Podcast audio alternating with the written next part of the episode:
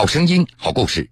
各位好，这里是江苏新闻广播南京地区 FM 九三七、苏南地区 FM 九五三。铁坤所带来的新闻故事。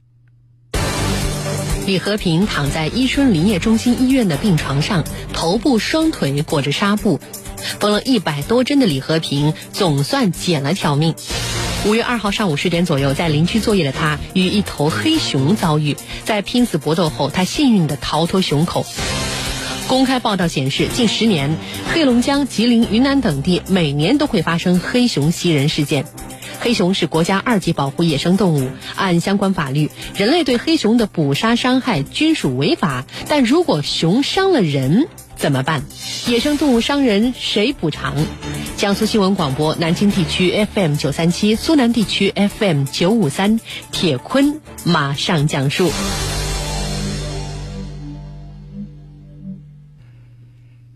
今年五十四岁的李和平是黑龙江省伊春市全石林场的一名森林调查员，再过一年他就将退休了。五月二号早上的八点，他像往常一样带着 GPS 定位仪和砍刀前往施工区工作了。施工区位于离家半个小时车程的一片山坡林区，林子里种着一些白桦和杨树。没长几年的幼苗，树干也不粗，最高的树也就四米。而危险在两个小时以后悄然出现了。当时李和平刚刚给一些树木做好标记，走到一个坡度较缓的石崖边上，刚一低头，他吓得是汗毛孔直竖。只见底下一头黑乎乎的黑熊正抬头盯着他，距离不到两米，根本就没有反应的速度。黑熊一下子就爬上了石坡，向李和平扑了过来，瞬间搂住了他的脑袋。由于害怕又事发突然，带来施工用的砍刀，李和平早就不知道被扔到哪里去了。幸亏旁边还有一棵树，他用尽力气扭身抱住了那棵树，右腿本能的向熊踹了过去。但是扑过来的熊至少有两百斤。李和平他也记不得自己踹了多少脚，黑熊终于被踢下了石崖，打了两个滚跑掉了。而接下来，几乎是受伤的李和平在和时间的赛跑。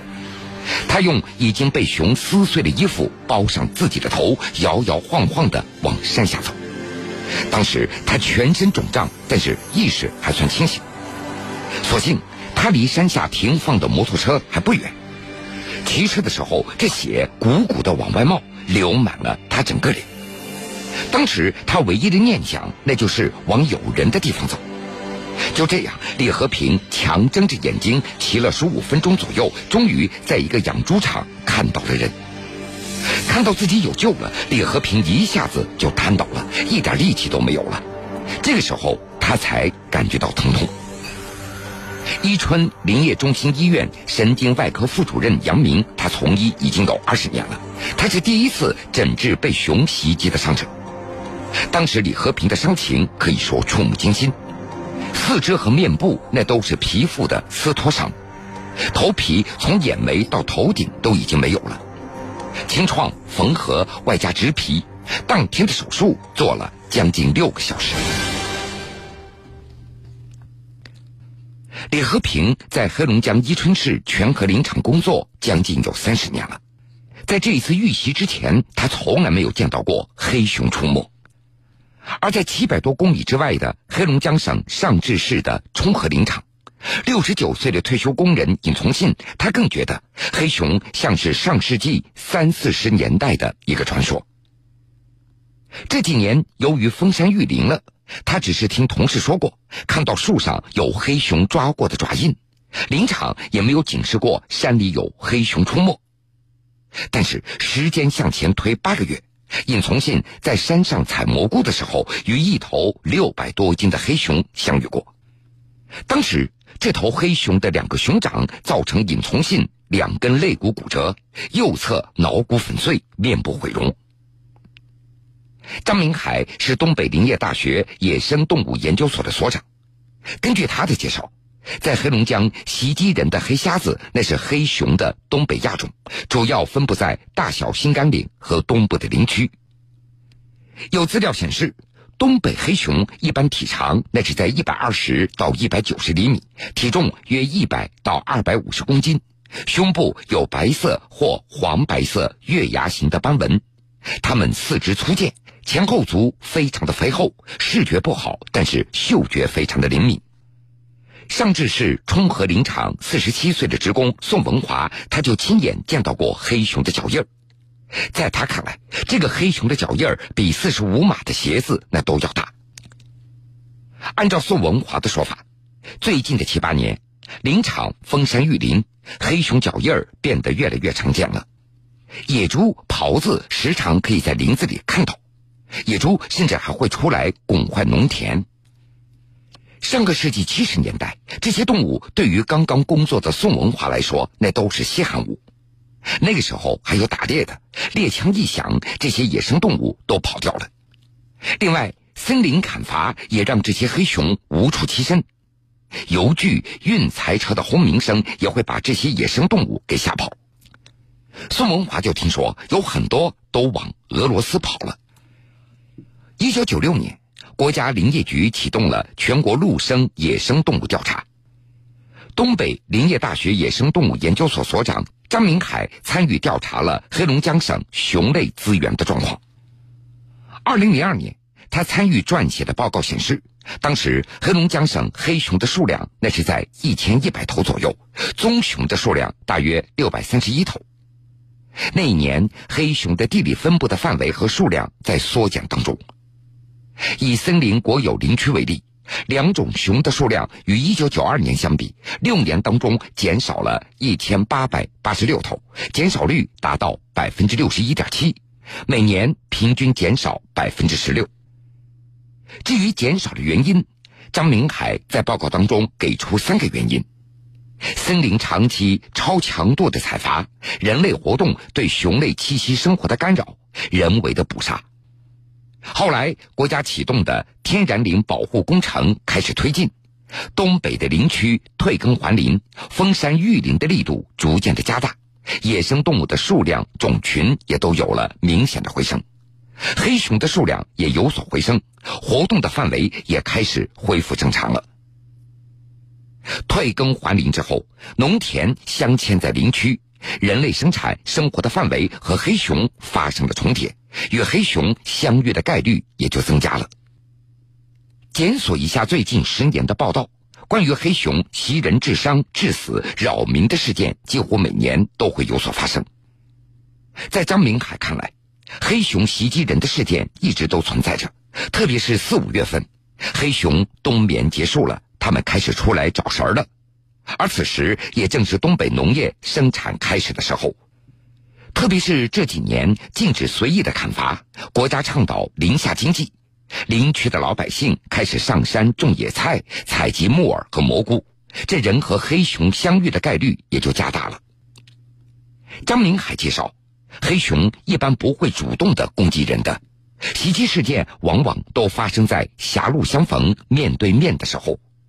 在近距离之下，黑熊如果感觉到受到威胁，这个时候它才会攻击人类。虽然过去半年了，但是尹从信他仍然忘不了攻击他的那头熊。逢人就会说，那个黑瞎子足足有两米多高，六百多斤，并且还带着一只小崽儿。三次大手术挽救了尹从信的性命。但是疤痕像拉锁一样的从他的右耳一直延伸到左耳，横亘在他的头顶上，那是头皮缝合的时候所留下来的。有时候摸到了那道伤疤，尹从信就会想起熊的利爪，他再也没有留过分头了。不对称的脸让他很少出门了，他不愿意在镜子里看到自己的那张脸，但有时又不得不照镜子。鼻梁塌陷，鼻涕总是不自觉的流出来，嘴上的皮肤也丧失了一些知觉。尹从信身上会随时背着一个小镜子，时不时的看着鼻涕是不是流到了自己的嘴里。而右眼受伤也导致视力下降。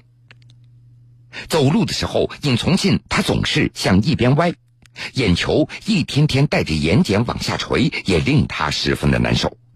这坠得厉害的时候，他会在眼角上绷一条两米长的胶带。在养伤的那段时间里，女儿去探望他。有一次，尹从信突然抄起枕头，一把就砸了过去，因为女儿穿了一件黑色的衣服。很长的一段时间里，尹从信看到黑影，他就觉得是一只黑熊。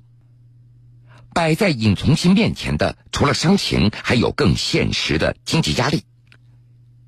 自从尹从信受伤以后，冲河林场的厂长江玉琴查阅了大量的资料，也跑到资料科、社保部门、总工会都问过了，始终没有找到国家对突发性的野生动物致伤事件在补偿上有什么样的明文规定。作为林场的厂长。江玉琴和林业局以及社保部门的人专门去哈尔滨咨询了市社保局，他们想通过社保来解决尹从信部分的治疗费用，但是尹从信的用药和治疗不在社保报销的清单上面，没法核销。在没有可供补偿依据的情况下，蒋玉琴只能够和家属商量，林场、林业局和伤者各自承担一部分。林业局给了七万，林场组织员工还捐了几千块，大部分还是伤者个人承担。但是这些钱都是杯水车薪。从尹从信所提供的记录显示，手术治疗的费用已经将近三十万了。他希望能够获得一次性的补偿。他找到了冲河林场的上级单位尾河林业局。但是局里的领导告诉他说，黑龙江没有相关的文件。李和平躺在伊春林业中心医院的病床上，头部、双腿裹着纱布，缝了一百多针的李和平总算捡了条命。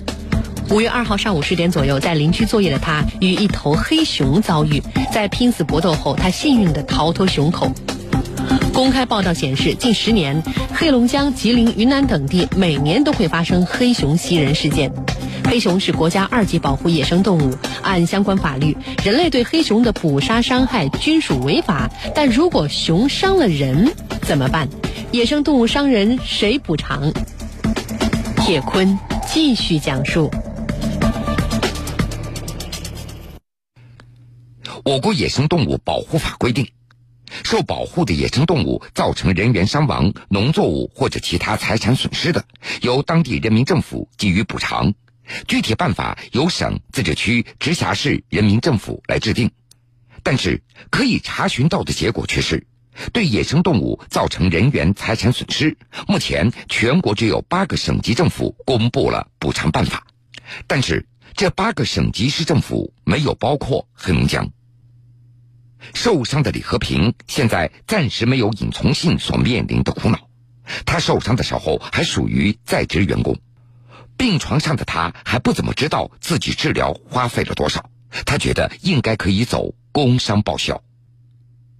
自从李和平、尹从信被黑熊袭击的消息传开以后，附近的居民就不敢再独自上山了，一些居民即便是结伴上山，都会点上一串炮仗。